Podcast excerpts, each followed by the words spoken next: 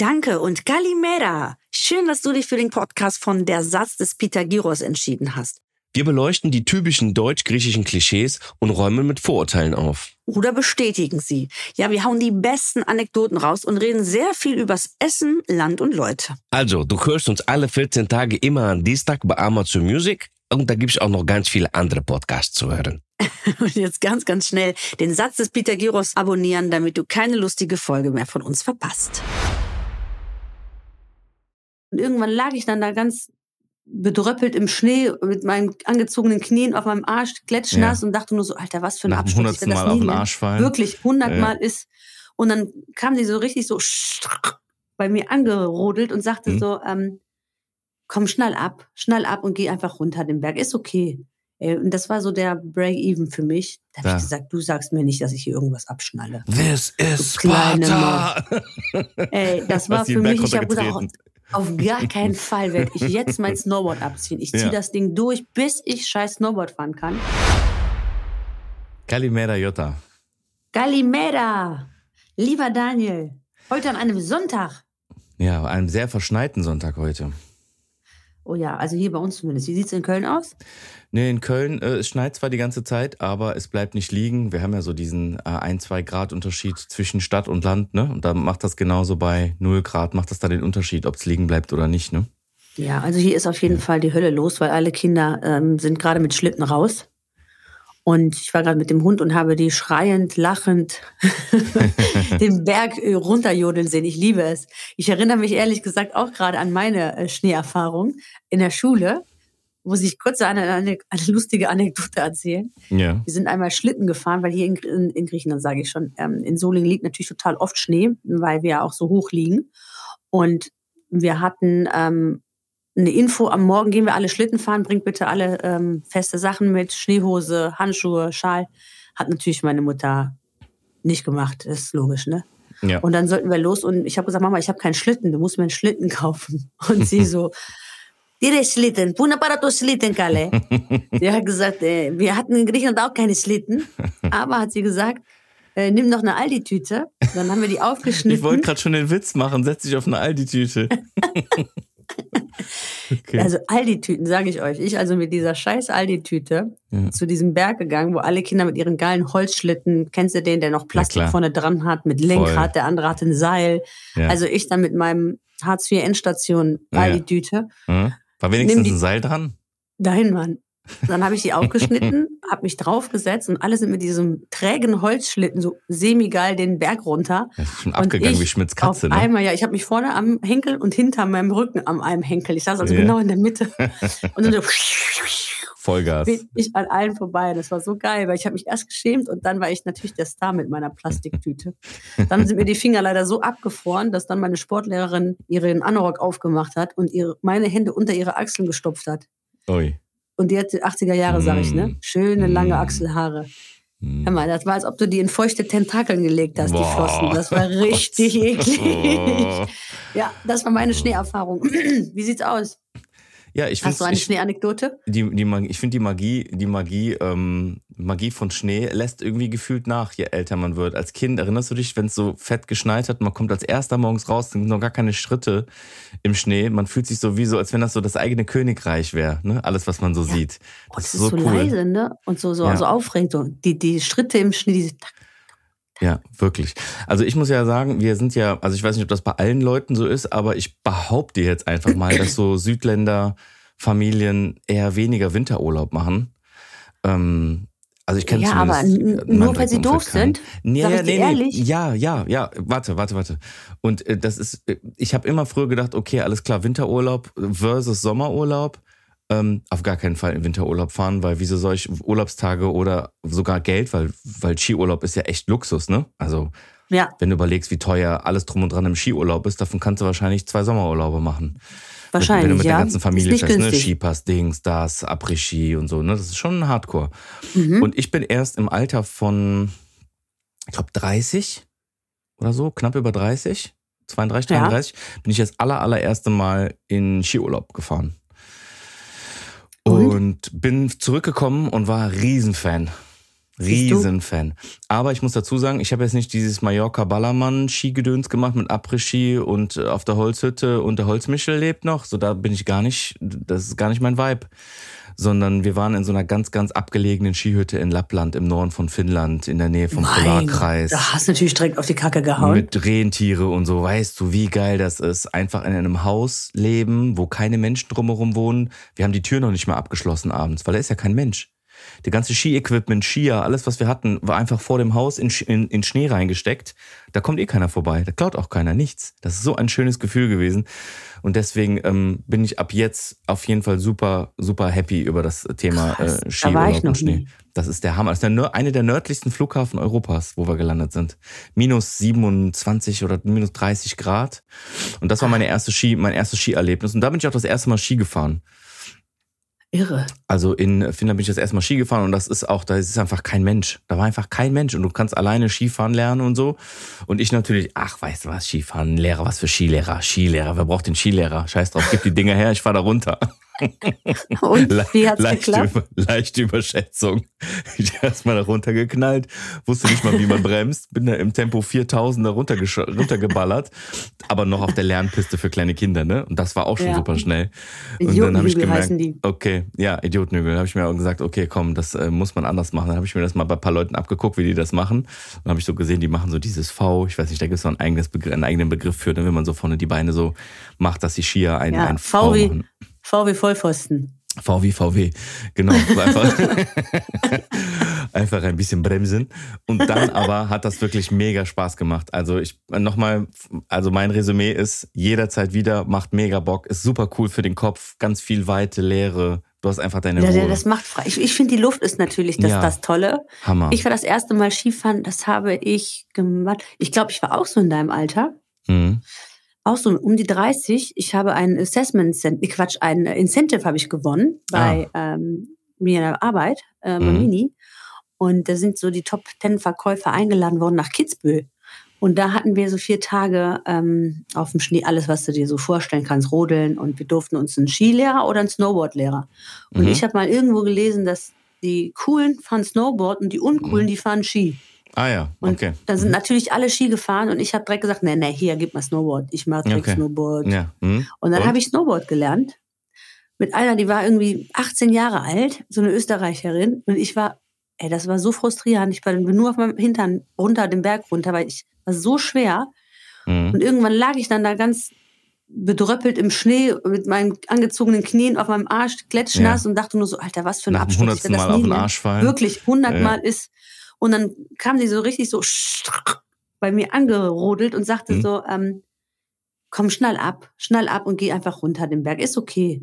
Und das war so der Break-Even für mich. Da habe Ja. ich gesagt, du sagst mir nicht, dass ich hier irgendwas abschnalle. This is Du Sparta! Ey, das war für mich, ich habe gesagt, runtergetreten. auf gar keinen Fall werde ich jetzt mein Snowboard abziehen. Ich ziehe Ja. das Ding durch, bis ich scheiß Snowboard fahren kann. Und, Und? du wirst nicht glauben, am selben Tag noch habe ich es geschafft, Snowboard zu Mhm. fahren. Und es ist gar nicht so schwer, wie die meisten Leute denken. Es sieht ja wahnsinnig schwer aus. Ja. Für mich, ich, ich fand es aber einfacher, weil dieses mit Stöcken, es war so koordinationsmäßig, dachte ich, es würde einfacher sein mit Snowboard und das ist es. Und jetzt fahre ich Snowboard. Und das Krasse ist, dann war Ja. ich irgendwann mal noch mit einem Kumpel in Ischgl, so ein Verlernt man Wochenende. das? Verlernt man das irgendwie? Also wenn du jetzt ein Bis- paar Jahre nicht nee, du gefahren kommst, bist? Ja, du kommst schon wieder rein, aber es ist jetzt nicht Ja. direkt so, dass du am ersten Tag so Wie so Selbstbewusstsein wieder Fahrradfahren, ne? Okay. Aber Mhm. dann habe ich eine Sendung gehabt, die Super Olympioniken. Jetzt halte ich Mhm. fest, das war eine Ja. Sendung, wo ich gegen ehemalige Olympioniken, also echte Olympioniken, so wie Heike Ja. Drechsler oder Ja, ja. Ähm, Silke Nerius Speerwerfen, antreten muss in einer von den fremden Disziplinen. Also Beispiel, ich habe gegen Heike Drechsler, haben wir beide eine Woche Zeit gehabt, Snowboard zu lernen zum Ja. Beispiel. Und dann musste ich am Ende nach einer Woche äh, einen richtigen Parcours fahren. Ich musste also Slalom snowboarden gegen Heike Drechsler. Okay.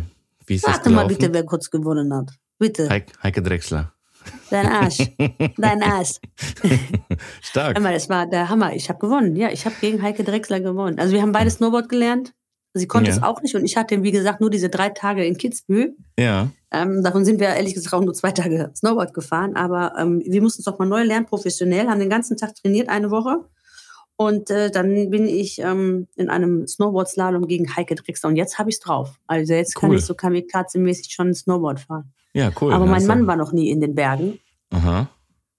Und äh, das wird immer schwierig, ihn zu überzeugen, weil der war einmal Rollerblades und hatte danach einen Bandscheibenvorfall. Seitdem ist alles, was mit Skiern, Oh. Rollen oder äh, Kufen zu Ja, tun hat, weißt du, da sieht er sich direkt wieder im Krankenhaus. Deswegen ist das ist einfach, was soll ich hier sagen?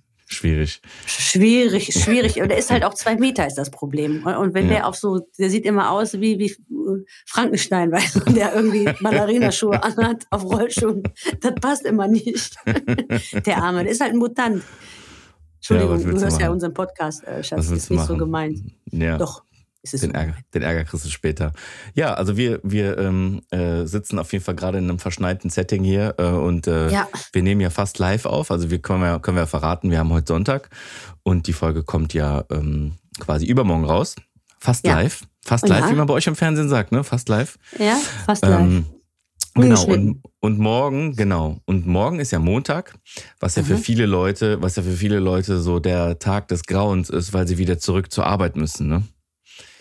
Ja, das ist eigentlich äh, ein Trugschluss, ne, Daniel, dass die meisten Leute denken, also ich hatte das noch nie, noch nie, dass ich sonntags dachte so, ah, klar, doch, weil so wenn ich ein hartes Wochenende hatte, habe ich gedacht, wäre es schon geil, noch mal einen Tag zu haben, aber ich Ja. habe mich nie zur Arbeit geschleppt. Ja. Ich bin immer morgens habe gedacht, geil, morgen. Also ich war immer jemand, der die Tür aufmacht und so gute Laune hat und Bock hat zu arbeiten, weil ich ja auch, wie soll ich sagen, schon das mache, was ich liebe. Jetzt unabhängig vom Fernsehen, auch im Autohaus war das so. Ja, Aber ja, es gibt ja ganz, ganz viele, die das nicht so haben, ne?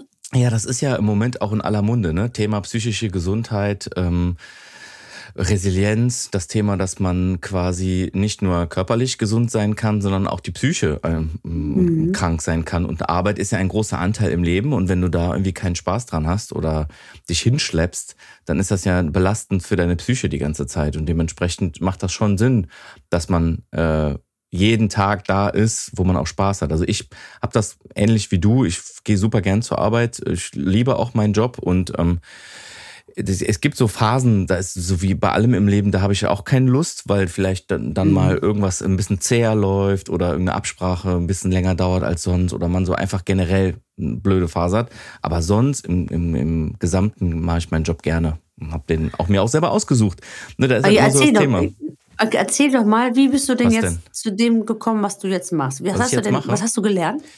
Also ich habe ähm, Abi gemacht, ähm, ganz Mhm. normal und wusste, Was dass hast du ich für einen Durchschnitt gehabt? Durchschnitt? ja 2, Komma irgendwas. Mhm. Irgendwie sowas. Ich. Aber ich bin ja auch einer, der rübergekommen ist von der Realschule. Also ich war zuerst auf der Ah. Realschule und dann Aha. dachte ich mir, oh nee, wenn ich jetzt von der Realschule abgehe, habe ich eigentlich nur zwei Möglichkeiten. Entweder ich mache eine Lehre oder ich mache mich selbstständig. So, und die meisten Jungs, die eine Lehre gemacht haben nach der Realschule, ich habe ja das Abitur in Wesseling gemacht. Ich weiß nicht, ob du das kennst. Ja, Das ist zwischen Köln. Das ist zwischen Köln. Oh, geht. Geht. Brühl ist, äh, Brühl gibt's mehr Griechen und Düsseldorf ja, Ja, noch mehr. Stoveseli. Äh, Echt so Wesseling. So, aber Wesseling ist zwischen Köln und Bonn und in Wesseling, für die Leute, die hier aus der Region ähm, Köln-Bonn kommen, vielleicht wisst ihr, wenn ihr von Köln nach Bonn fährt auf der Autobahn, fahrt ihr an einer Strecke durch eine richtig graue, verrauchte Industriefabrik vorbei. Ja, da ganz viele Lampen sind, die kenne ich. Richtig. Millionen von Lampen. Was ist denn das Richtig. eigentlich für eine Firma? Das, der, ja, die hieß, damals hieß die mal Degussa, dann hieß sie mal Evonik, das, die hat so verschiedene, Ah, mhm. verschiedene Bezeichnungen. Aber es ist wirklich hässlich, ja. Industrie, das ist halt richtige, richtige Industrie und das ist quasi ähm, direkt angedockt an Wesseling. Wesseling, Godorf, so das ist genau da, wo ich aufgewachsen bin. Deswegen sind viele von den Jungs, mit denen ich äh, in der Realschule war, halt in diese Industrie gegangen. Haben natürlich direkt Aha. ein Schweinegeld verdient, ne? Also direkt von Realschule, 16-Jähriger, irgendwie, keine Ahnung, 2.000, 3.000 Euro. Äh, das ist viel Geld, wenn du so jung bist, ne? So, und Klar. dann sind die da rein und bleiben halt ihr Leben lang in dieser Firma. Aber das hat mir gegraut. Da hatte ich gar keine Lust drauf, auf diesen, auf dieses Ding. Also ich, ich wusste, ich mache entweder was mit Sprachen. Ne, ich spreche ja ein paar Sprachen allein schon von Hause aus drei, dann mit Schule nochmal zwei dazu. Das heißt, so fünf, sechs Sprachen spreche ich easy peasy. Und da dachte ich mir, okay, vielleicht mache ich was damit. Also irgendwie Übersetzer, Dolmetscher, irgendwie sowas. Dolmetscher, das sagt jeder, ne? Werd mal Dolmetscher. Dolmetscher, mach mal Übersetzungen für die Konsulat. Wenn jemand etwas verkaufen will, machst du da Stempel Genau. drauf. Mm.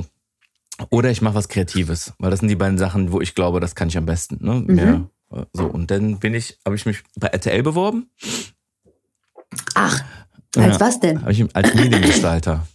Ah, ja, das ist der klassische Ausbildung. Mhm. Genau, Und? da hast du, damals hast du da so Sachen im Internet gemacht, gestaltet, so Kram, für Redaktionen zuarbeiten gemacht, so ein Kram. Ähm, das habe ich noch einem sehr guten Kumpel von mir gesagt, der, äh, mit dem ich Abi gemacht habe. Ey, die suchen bei RTL Mediengestalter, der wusste nicht, was er machen soll. Bewirb dich mal. Ja, der hat die Stelle bekommen. Ähm, das war eine super Idee auf jeden Fall. Nee, nee, liebe Grüße an der Stelle, um Gottes Willen. Alles soll so kommen, wie es kommen soll. Alles gut. Ähm, und der hat die Stelle auf jeden Fall bekommen. Dann habe ich überlegt, okay, fuck, was machst du jetzt? Ähm, und dann habe ich mich bei der Sony beworben in Ah. Hürth. Hier sind ja so äh, auch so hier die Studios Die- und sowas, ja, ja. bei uns um die Ecke. Die, stopp ganz kurz. Die Sony Ja. macht meine, hat auch meine Sendung gemacht, die Biete Rostlau besuche Traumauto. Wären wir ja doch früher zusammengekommen. Ja, aber das war 2005. Nee, da war ich noch ein Ne? Baby. Nee. Da Mhm. warst du noch ein Okay, kleines dann Kindchen. Mädchen. So, und dann habe ich bei der Sony ein Bewerbungsgespräch gehabt und ähm, habe von der Sony die Stelle bekommen. Mhm. Und parallel hat mich ein Kumpel angerufen, der in einem kleinen IT-Unternehmen arbeitet, der gesagt hat, ey, äh, ich habe mitbekommen, du suchst einen Job. Ähm, die wussten alle schon, dass ich in die Richtung was machen möchte und auch schon ein paar private Projekte hatte, die ganz gut funktioniert haben. Und dann meinte er so, ey, willst du nicht mal zu uns kommen? Und dann meinte ich, nee, ich habe einen Job von der Sony eigentlich schon mit einer Zusage. Eigentlich nicht. Der so, hey, komm doch mal vorbei, rede mal kurz mit meinem Chef, wenigstens noch mal einen Kaffee trinken, hast du nichts zu verlieren. Ja, okay, bin ich da hingegangen Mhm. und habe dann mit dem Chef gesprochen und ähm, den fand ich direkt so nett. Der hat mir gesagt, weißt du was, du kannst ja super autark arbeiten, mach hier deine Ausbildung, kannst das alles selber lernen, besorg dir die Sachen, die du brauchst, du bist direkt autark, selbstständig, du musst hier nicht irgendjemandem irgendeinen Rapport leisten.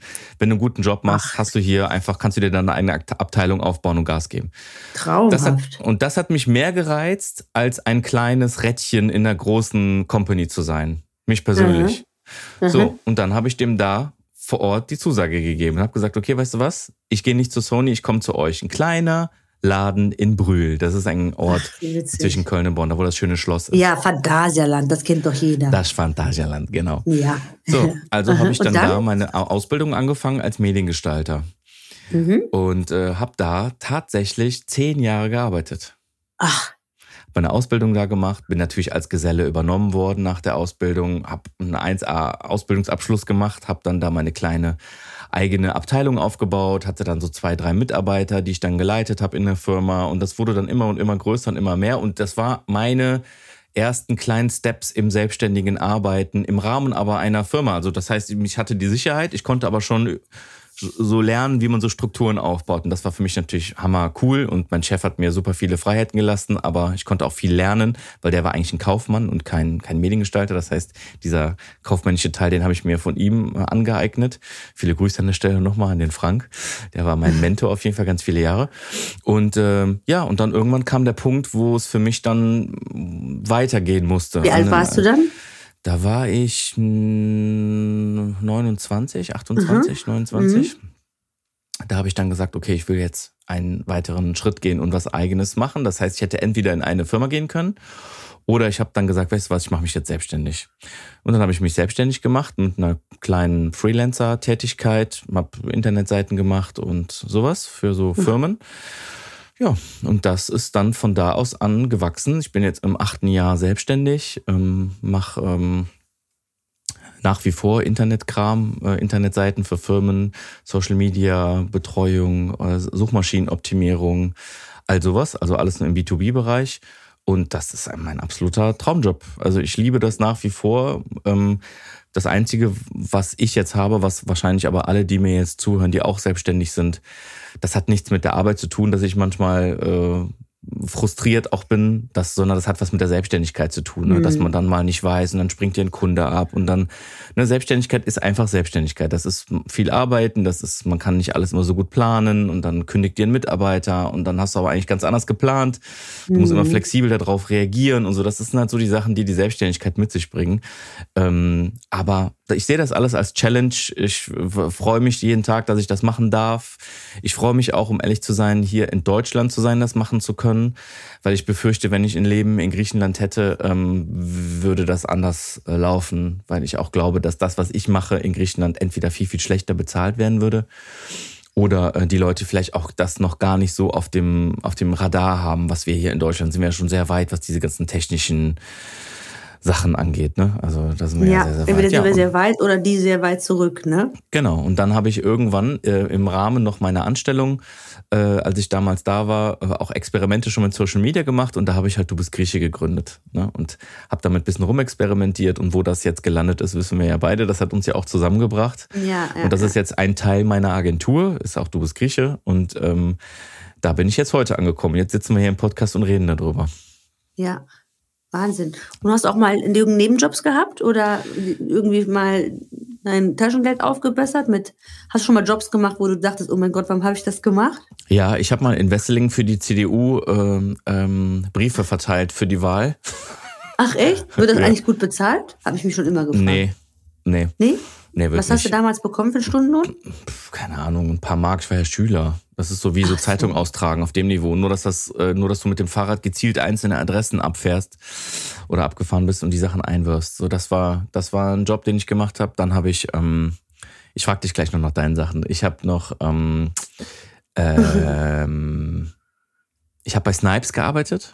Ah, musst du kurz erklären, ne? Das ist so ein Turnschuhladen. Genau, das ist ein Streetwear-Laden, da kannst du Klamotten und Turnschuhe kaufen. Und da das ja auch eine Passion von mir ist, Thema Turnschuhe und sowas, ähm, äh, habe ich da gearbeitet, auch während der Abi-Zeit, dazu verdient. Da verdient man auch katastrophal, zumindest damals. katastrophal Ja, im. Einzelhandel ist eh ein bisschen schwierig, ne? Je Ja. nachdem, wenn du da keine Provision bekommst, glaube ich, Ja. dass es ähm, ja, ein sehr harter, langer Job ist auch. Ja, das war eine lange Katastrophe. Also alles Mhm. Mindest, Mindestlohn technisch damals, aber großes Ausrufezeichen, du hast halt alles zum EK gekauft. Und der EK ist dann, was war das denn? Ja, und 70 zum- zum Prozent, 80? Zum Beispiel ähm, für die Leute, die sich jetzt ein bisschen damit auskennen, ähm, äh, Air Force One, Nike-Schuhe, kennst du die? Das, Ja. ist so ein, das ist so ein gewisses Modell. Die kosten dann einfach die Hälfte. Die haben damals 100 Euro gekostet und du hast sie dann da gekauft für knapp unter 50. Ja. So, okay, und dann aber habe da ich haben mir natürlich in noch der Zeit verdient. Ja, ja, ja, die haben immer was dran verdient, aber du Mhm. hast die halt zum, fast ohne Marge für die Mhm. gekauft. Und ähm, zu der Zeit damals, als ich da gearbeitet habe, habe ich mir, glaube ich, weiß ich, wie viele Paar Schuhe gekauft. Du hast dich dem- nur finanziert dadurch, komm. Ich sag's dir, ich sag's dir, so sieht's aus. Und dann, ähm, das war eigentlich der, das war eigentlich so der, der letzte Job, den ich gemacht habe, bevor ich dann so in diese Medienwelt eingetaucht bin. Das waren Snipes. Ich habe auch mal in einer großen Druckerei gearbeitet, um mal so ein bisschen zu gucken, wie das ist. In einem Medienberuf damals war es ja noch nicht so krass mit Internet. Da hat man, da war so eine Druckerei, die so Riesenplakate machen für so. ja, so Siebdruck, Offsetdruck, ne? Ja, so das Repro-Druck war das. ne? Die haben so Mhm. Plakate für die Messe gemacht, wenn eine Messe ist und dann hängt so ein riesiger Banner über dem Messegelände, das für einer 50 Meter hoch ist. Ne, und dann waren wir in der Firma, wie das, das wird dann so aneinander getackert und ausgedruckt und so. Das hat mega Bock gemacht auch. Und eigentlich hat alles Spaß gemacht. Ich habe in, in jeder Sache, die ich gemacht habe, habe ich irgendwas gefunden, was mir Spaß gemacht hat. Ne? Das dich war erfüllt. so mein Ding. Wie, wie sieht's bei dir aus? Was waren so deine, Ja, deine also, Jobs? Ähnlich, ähnlich wie bei dir. Ich habe auch ganz früh schon angefangen zu arbeiten. Ich habe mit, ich glaube, ich war 14, habe ich bei im Supermarkt bei Edeka immer so mit in Inventur mitgeholfen, wenn Mhm. die hatten. Dann waren immer Schilder an der Tür. Ich glaube, ich damals fünf Mark bekommen. Das war schon richtig viel. Und da habe ich mir immer abends aufgeschrieben, wie viele Stunden ich gearbeitet habe. Das war so eine richtig tolle äh, Lust Liste, weil ich dachte, wow, morgen, morgen habe ich dann 25 Mark verdient und ich wusste schon abends, wie viel Geld ich am nächsten Tag verdienen werde. Das war immer sehr aufregend. Und dann ähm, habe ich äh, im Theater gearbeitet, äh, an der Garderobe und als Tür als Türsteher. Also damals hast du die Leute im Als Theater, Türsteher. ja wirklich, also nicht so der klassische Türsteher wie in der Disco, aber wenn die Veranstaltung dann einmal angefangen hat, dann sollten die Leute nicht rein und raus, weil das war ja ganz dunkel im Theatersaal. Und ich saß dann immer vor der Türe mit der Klinke in der Hand. Also wir haben die Klinke ausgehebelt quasi. Und ich habe dann die Ah. Leute immer während der Tür, weiß während der Veranstaltung leise auf Toilette gehen, gehen lassen, Ah, damit ja. die Tür nicht permanent knallt, falls einer, weißt du, das lenkt ja tierisch ab. War aber total geil, weil ich mir jede Veranstaltung angucken konnte. Also jedes Ballett, jedes Konzert, ob da Comedy war, ob da äh, Ah, Musicals du waren. saßt auf der Innenseite natürlich. Ich saß im, im, im genau. Ich saß im Saal Mhm. ganz unten an der ersten Türe und habe also ja, und das war kulturell war das super, weil ich natürlich wahnsinnig viel mitbekommen habe.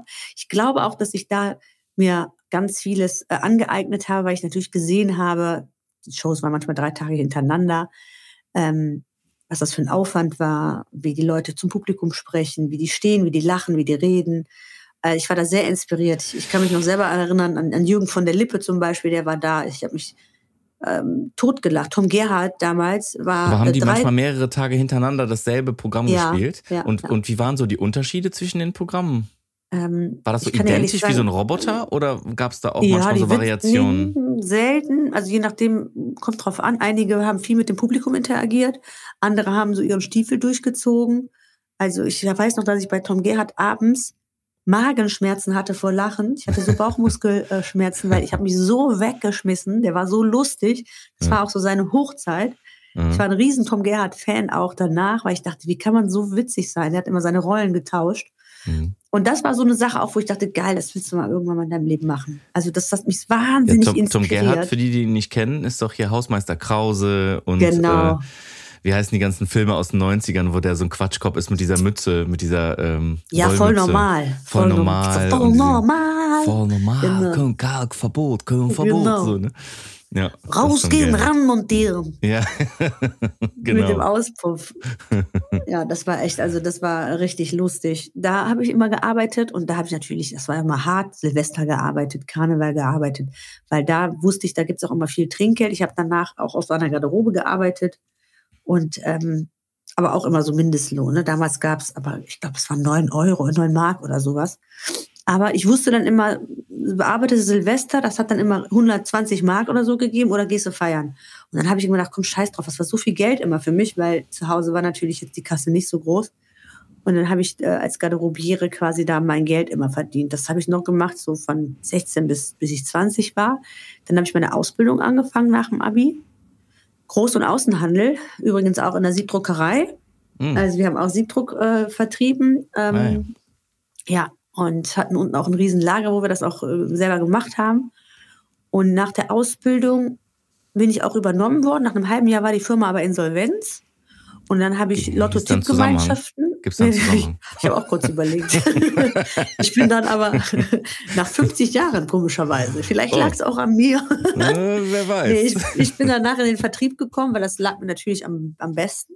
Immer schon, ne? Und ja, ja ich Mhm. habe auch, ich, ich bin ja durch alles, also eine Ausbildung fand ich immer mega geil, fand ich, weil ich habe ja so viele Sachen gelernt. Also ich war im Lager, das fand ich geil, dieses mit Anpacken, Paletten öffnen mit dem, ich fand es immer so cool mit diesem, wie heißt es denn? Gabelstapler? Cuttermesser. Nee, mit dem Cuttermesser diese Mhm. Paletten aufzumachen, Mhm. die Siebe aus den LKWs zu, zu schleppen. Das waren riesengroße Siebe Ja. ähm, Siebrahmen waren das, so rum. Und das, der Geruch von Lösungsmittel, also das war, ich weiß nicht, ich fand diese harte Arbeit, diese körperliche, da war halt auch immer Betrieb. Ich fand das Mhm. einfach geil. Das war 1999. Und da, da wurde halt was produziert, ne? Da ist halt was gemacht worden. Das fand ich, das fand ich total interessant. Im Lager fand ich super. Im Vertrieb fand ich es mega, weil dann, da war ich ganz stark am Telefon auch. Ich konnte halt immer gut reden. Was für mich der größte Absturz meines Lebens war, war die Buchhaltung. Mhm. Das waren neun Monate Schlachterei meiner Seele Ja.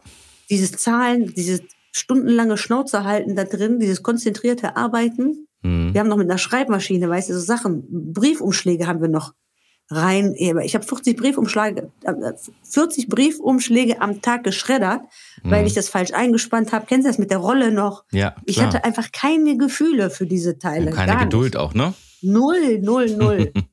Ja. Und dann musste immer gucken, auf wie viel Millimeter oder wenn ich was lochen musste, dann habe ich immer falsch gelocht, da habe ich immer Ärger gekriegt, wenn ich was falsch getackert habe. Aber seh's Ey, mal positiv, seh's mal positiv, dafür ist es ja da, ne? Man geht ja und durchläuft ja. Ja. mehrere Abteilungen, einfach zu wissen, auch worauf man gar keinen Bock hat. Ne? Und ich muss dir sagen, die Ausbildung hat mich sehr, sehr geprägt. Ich hätte Ja. das nicht gedacht, dass es so was Schönes ist, eine Ausbildung zu machen, Ja, weil du ich auch. wirklich dann einfach wie so einen Schnupperkurs in die Welt bekommst. Was liegt dir, was liegt dir nicht?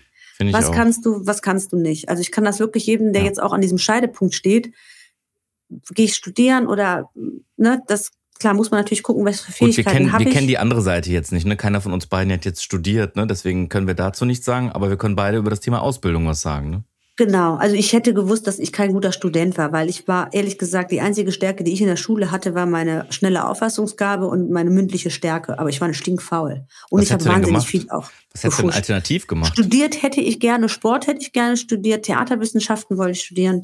Diese Sachen, die lagen Hm. mir eigentlich. Ich wollte also Hm. immer eigentlich auf die Bühne oder was mit Sport machen. Die ist ja in Köln, ne? Die Sporthochschule. Ja, genau. Und die das hat ja war einen richtigen. Hardcore-Einstellungstest, Ja. ne? Da gibt's so ganze YouTube-Videos drüber, wenn das jemand interessiert. Einfach mal äh, suchen nach äh, Sporthochschule Einstellungstest. Da gibt's ein paar richtig lustige, ich glaube RTL sogar hat die begleitet, wenn ich mir nicht ganz sicher bin. So ein paar Studenten bei diesem Test und der muss richtig Hardcore sein, Ja, da der wird immer härter auch. Mhm. Der wird auch immer härter, weil natürlich die Bewerberanzahl äh, steigen und die wollen Ja. natürlich dann nur die Creme de la Creme, die Spoho in Köln. Ja, also das war natürlich damals auch noch eine Idee, aber ähm, die Sachen sind anders gekommen und ich habe dann äh, diese Ausbildung äh, und habe Groß- und Außenhandelskauffrau dann gelernt. Ja, bin übernommen worden, Insolvenz und dann habe ich Lotto-Tipp-Gemeinschaften vertrieben. Ja. Also es war in so einem Callcenter, habe den ganzen Tag ähm, telefoniert, habe tausend Telefonate per Klick, Klick, Klick. Klick, Kaltakquise? Kaltakquise und Ziel des Telefonates war es, dass du mir deine Bankverbindung gibst, damit ich dir ein Lotto-Abo um den Hals binde. Also richtig Ei, dubios. ei, ei, ja, wurde sehr gut bezahlt, war aber eine sehr große psychische Wenig Belastung. überraschend. Wenig Weil das überraschend. natürlich heftig ist, mit Kopfhörern da zu sitzen und am Tag ungefähr die 500 Telefonate in vier Stunden runterzurocken. Ähm, neben meiner Ausbildung aber, und das ist eigentlich so das, das Harte, was ich hatte, ich habe bis Freitag gearbeitet.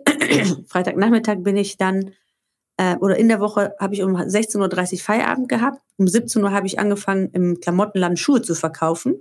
Ey, Das hast du habe ich immer schon zwei verkauft? Stunden, ja, ich war Schuhe, hab, aber so, ja, so aus it- italienische äh, Kunstlederschuhe, weißt du, also Ah, eher so okay. aus dem. Palermo-Laden. Das war so ein Mhm. italienischer Schuhladen. Okay. Da habe ich immer zwei Stunden am Tag Schuhe verkauft, auch für fünf Mark die Stunde.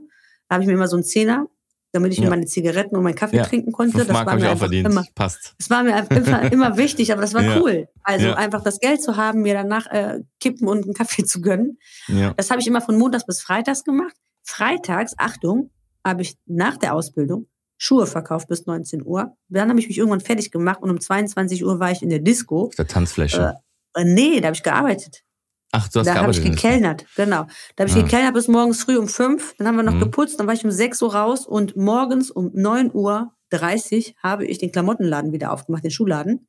Und habe bis 16 Uhr gearbeitet Samstag. Wie lange und hast du das habe gemacht? ich drei Jahre durchgezogen, die ganze Ausbildungszeit. Das war die Krass. einzige Zeit, da mir irgendwie meine Kohle zu haben. Ich habe Ja. immer super viel gearbeitet. Ich weiß nicht, was ist mir auch nicht schwer gefallen. Ich will nicht erwähnen, ich will jetzt nicht angeben, aber ich habe auch noch Handball daneben gespielt. Ne? Ich weiß gar nicht, woher ich dieses unendliche Akku habe. Ja. Aber mich hat das auch motiviert. A, bin ich sehr belastbar. Ich bin ultra fleißig. Und ich kannte es gar nicht anders, weil meine Mama war auch so viel arbeiten. Ich Aber dieser die Akku ist doch immer noch da. Dieser Akku ist doch immer Ja, noch ja, da. der Akku, ach, Ne? du siehst Also- ja. Du siehst ja, was ich jetzt auch alles mache. ja. Gestern war ich noch auf Premierentour, weißt du, heute, ich war schon mit dem Hund, ich mache mit dir den Podcast. Ja. Gleich gehe ich noch mal eine Runde mit Kind, Hund und Mann.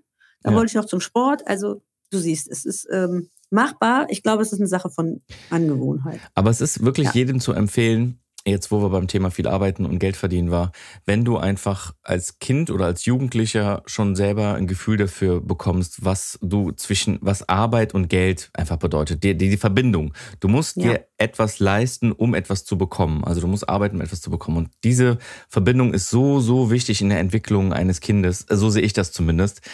Ähm, einfach um das Gefühl, geerdet zu bleiben, das Gefühl für Geld zu kriegen, das Gefühl, du kannst nicht jedes Wochenende ein neues Paar Schuhe kriegen, du kannst nicht jedes Wochenende eine neue Jacke kriegen. Das kostet einfach Geld und dafür musst du, musst du irgendjemand arbeiten, Ja, ne, wenn du es nicht selber gemacht hast. Und das fehlt Kindern sonst. Ich finde das sehr, sehr wichtig, dass Kinder sowas erleben oder Jugendliche. ja ich, ich glaube, jeder hat auch die Verantwortung, das vielleicht auch seinen Kindern zu vermitteln oder das Ja. selber vorzuleben. Ähm, das nicht nur in der, in der Theorie vorzusülzen, sage ich jetzt mal, äh, Ja. überheblich das gesagt. kommt auch nicht an.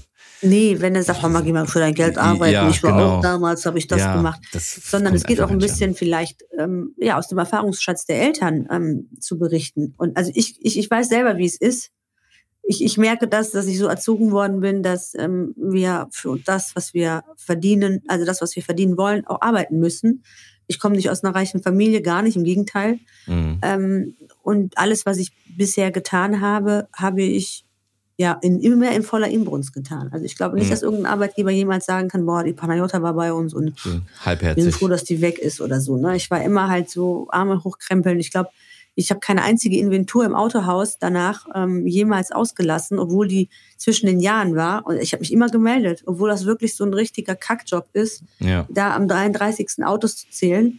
Äh, um zu gucken, ob alle da sind. Wir sind noch ein riesen Autohaus, äh, aber ich war immer da, weil ich dachte, komm, ist doch schön, dann guckst du, wie viele Leute noch, wie viele Autos da sind. Also das war immer so eine, für mich so eine Art von auch ähm, eine Danksagung an den Chef, ne, da zu sein.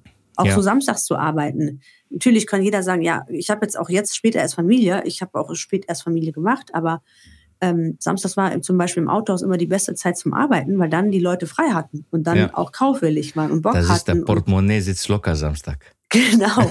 Und der Mann, die Frau schleppt den Mann da rein und hat zu Hause dann schon gesagt, so, wir gehen heute ein Auto kaufen. Für Ja. mich war klar, samstags arbeiten zu gehen. Und ich war froh, wenn einer gesagt hat, Panota, kannst du meinen Dienst übernehmen? Ich war ja klar. Ich wusste ja, dass ähm, das, das macht äh, Geld. Gut, vielleicht bin ich gierig, aber Ich glaube, wenn du das nicht wärst Seite- als Vertriebler, ich glaube, dann hast du das gehört zum muss, Job dazu, ne? Ja, dazu. Also Aber wir machen mal ein kurzes, wir machen mal ein kurzes Gedankenspiel, ja? Hm? Wir steigen jetzt mal zusammen in eine Zeitkapsel ein. Ja. Machen mal die, machen mal die Türe von der Zeitkapsel zu, stellen die mal ein auf minus x Jahre, dass wir so Kinder, Jugendliche sind und unsere Eltern Aha. hätten sich dafür entschieden, nachdem sie in Deutschland äh, ein paar Jahre gelebt haben, wieder zurückzugehen nach Griechenland. Oh. Was Ja. wäre wohl aus dir geworden beruflich? Wir steigen jetzt wieder aus der Zeitkapsel aus. Und jetzt sind wir in Griechenland. Was hättest du wohl gemacht? Du hättest ja wahrscheinlich in Lefkosa Doch, gelebt. ich weiß, was ich gemacht hätte. Ich hätte, also wenn Oder? ich bei uns im Dorf gelebt hätte, hätte ich auf jeden Fall 100% eine Gastronomie aufgemacht. Das Ja, liegt ne? mir auch. Ich hätte auf jeden Fall einen Laden gemacht. Ich hätte da gearbeitet, wie meine Mutter 24-7. Ich hätte eine geile Gastro gemacht. Ich hätte gekocht. Ich hätte gegrillt. Ich hätte mit den Gästen den ganzen Tag gelabert. Ich, äh, ach doch, das, das wäre auch noch so ein Traum von mir. So eine schöne kleine ein griechisches Lokal, wo die Stammgäste reinkommen. Das hat so, ich bin ja auch in der Gastro groß geworden von meinen Eltern. Das war auch eine geile Zeit. Also das habe ich auch vorgelebt bekommen, muss ich ehrlich sagen. Ähm, Ja. die, die Mama mit und Papa, die ist auch, sind auch gerne arbeiten gegangen. Also die hatten, die hat nie gesagt, boah, scheiße, morgen wieder die ganze Kunden. Im Gegenteil, die hat dann morgens früh schon Berge von, das von Mett du verarbeitet. nicht. Das überlebst und du nicht. Wenn du so denkst, Nee. überlebst, du überlebst deine ich, Arbeit ich, ich nicht. möchte auch jedem Oder? einzelnen Zuhörer, der jetzt sagt, der sagt, Mensch, ich habe eine Arbeit, die mache ich nicht gerne. Auch wenn man Ja. vielleicht nicht den großen Raum hat, sich auszusuchen, was man kann, aufgrund vielleicht zu seiner, seiner Bildung oder ne, seinen, Ja. seinen Bildungsgrad oder wo man wohnt, die, die Auswahl, die es gibt. Ich weiß es nicht. Es gibt natürlich viele Faktoren dazu, ähm, warum man den Job macht, den man macht. Aber ich kann einem wirklich nur ans Herz legen, brecht eure Ketten und macht das, worauf ihr, was euer Herz euch sagt. Natürlich, wenn jetzt einer sagt, ich möchte gerne Sängerin äh, werden von der Oper und man kann nicht singen, ist natürlich schwierig. Aber ähm, wenn ihr irgendwo, wenn ihr euch morgens zur Arbeit triezt und quält, dann Mhm. würde ich eher vielleicht versuchen, einen anderen Job mehr zu suchen, weil es Ja. ist so wichtig, etwas zu tun, was einen beflügelt, was einen glücklich macht. Es Das, gibt das ja auch nur Verlierer. Es gibt ja auch nur Verlierer dabei. Ne? Du selber verlierst, weil du keinen guten, weil du keinen Spaß hast an deinem Job. Und jetzt aus Arbeitgebersicht muss ich natürlich sagen, dein Arbeitgeber verliert ja auch, weil du machst keinen guten Job. Wenn du jeden Ja. Tag dahin gehst und keinen Bock auf deine Arbeit machst, kannst du mir erzählen, was du willst. Du machst einfach keinen guten Job. Kannst du nicht. Nee, das machst du nicht. Aber jetzt will ich schnell von dir wissen noch, zum Abschluss. Ja. Was ist denn dein? Was, wärst, was, hätte, was hättest deine Daniel gemacht aus Ich- Griechenland? Das ist eine gute Frage. Also ich denke, Gastro wäre auch ein Thema gewesen, was vielleicht hätte sein können. Aber ich glaube, als Kind und als Jugendlicher orientiert man sich auch sehr an seinen Eltern. Ja. Und dann wäre ich vielleicht Zahnarzt geworden oder sowas. Ach, in die doch Richtung. noch was äh, Intelligentes? Ja, vielleicht sowas in die Richtung Zahnarzt, Zahntechniker, irgendwie sowas in die, in die Richtung, weil mein Vater in diesem Bereich arbeitet. Und ich glaube, das hätte vielleicht auch äh, irgendwie, wäre ich in diese Richtung gegangen. Guck mal, ich Gastronom, du Zahntechniker. Und was ist aus uns geworden? Gar Ja, nichts. Gar nichts. Gar nichts hast du gar nicht Quatsch, gelernt. Voll Nur Idiot. Quatsch gemacht. Nur Quatsch. So, hast du noch einen Satz? Hast du noch einen schönen Satz für, für unsere heutige Folge? Nee, ich habe keinen, ich habe keinen äh, parat, aber wir haben, ähm, wir haben doch einen, äh, einen guten gehabt, oder? Soll ich dir sagen? Ja, klar. Die Freundschaft ist wie das Land, auf dem man sät. Oh. Das hat wer gesagt? Weiß ich nicht mehr. Ich Der ist glaube, gut. Der ist ja, schön. die Freundschaft ist wie das Land, auf dem man sät. Heißt, Der ist schön. das, das können wir sagen, also das, was du gibst, das kriegst du in der Freundschaft auch zurück. Ne? Ja, erstens das und zweitens, du musst es auch pflegen, damit es gedeiht. Genau. Ne? Eine Und Freundschaft sorgen, kann man, Sorgen, genau, ja. eine Freundschaft kannst du auch nicht einfach so laufen lassen, sondern du musst schon was dafür tun, dass man auch befreundet bleibt. Ne? So wie uns. Also Daniel, ne? So, pack dein Kind ein und komm Schlitten so, fahren. Skifahren. Wir Bis sehen gleich. uns gleich. Tschüss. ciao, ciao. Tschüss, Leute. Ciao.